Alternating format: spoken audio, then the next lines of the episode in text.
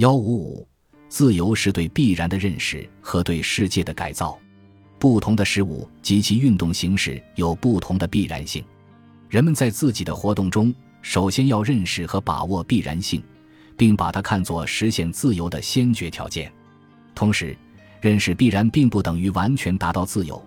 只有认识必然并利用必然达到改造世界的目的，才真正达到了自由。重要的就是在改造世界的实践活动中达到自由。人不能不受到必然性的限制。但人不是必然性的奴隶，而是能够认识、把握和利用必然性的主人，运用自己的认识能力和实践力量，不断打破外在的限制，这才是人的自由之路。欧洲的旧哲学家已经懂得自由是必然的认识这个真理。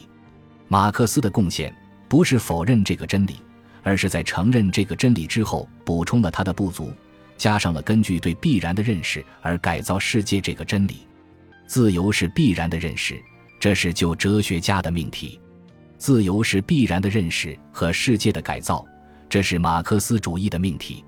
从根本上说，人的自由存在于改造世界的实践活动中。人的自由不是消极的纯主观的自由，不是那种神与物游的逍遥游的主观境界。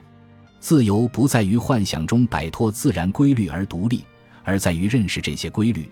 从而能够有计划地使自然规律为一定的目的服务，这无论对外部自然的规律，或对支配人本身的肉体存在和精神存在的规律来说，都是一样的。这两类规律，我们最多只能在观念中，而不能在现实中把它们互相分开。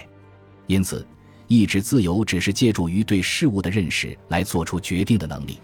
因此，人对一定问题的判断越是自由。这个判断的内容所具有的必然性就越大，而犹豫不决是以不知为基础的。他看来好像是在许多不同的和相互矛盾的可能的决定中任意进行选择，但恰好由此证明他的不自由，证明他被正好应该由他支配的对象所支配。因此，自由就在于根据对自然界的必然性的认识来支配我们自己和外部自然，无论是支配外部世界的规律。还是支配人自身的规律，作为必然性对人的存在和活动都具有强制性。人不能摆脱必然性的制约，不能超出必然性所规定的范围去寻找自由，这就是人的自由的限度。然而，必然性所规定的可能性范围是相当广阔的，必然性实现的具体形式和途径是多种多样的，因此，人们的活动便有了选择的空间。从而也就有了自由的空间，这是人的自由的客观根据。这就是说，尽管人的存在和活动受到必然性的限定，但人在必然性所规定的可能性范围内，仍能根据自己的需要做出选择，并通过实践把选定的可能变为现实，从而获得自由。必然既是自由的限度，也是自由的根据。人只有在必然性提供的可能性范围内进行选择，才有自由。人在进行选择时，主体的内在尺度必须同客体的外在尺度相结合，在把握外在尺度的基础上，正确运用内在尺度。这就要借助于对客观必然性的认识，认识和把握了客观必然性，即认识和把握了外在尺度，才能把握内在尺度运用的范围。正如恩格斯所说。人对一定问题的判断越是自由，这个判断的内容所具有的必然性就越大。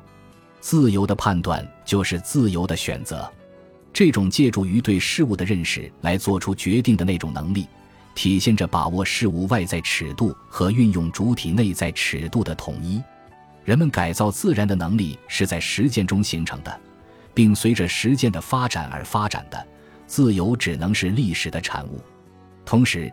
人是社会的人，人的自由受到社会关系的制约。人如果没有真正成为社会关系的主人，也就不可能真正成为自然的主人。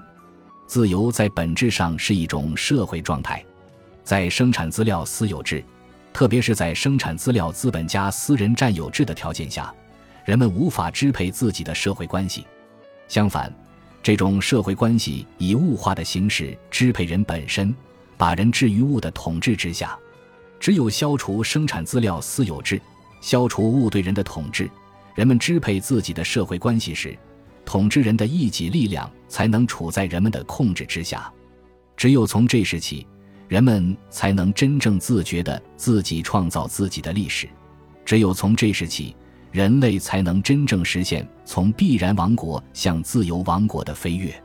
自由王国就是人支配物，人支配自己的社会关系，人达到自由而全面发展这样一种社会状态。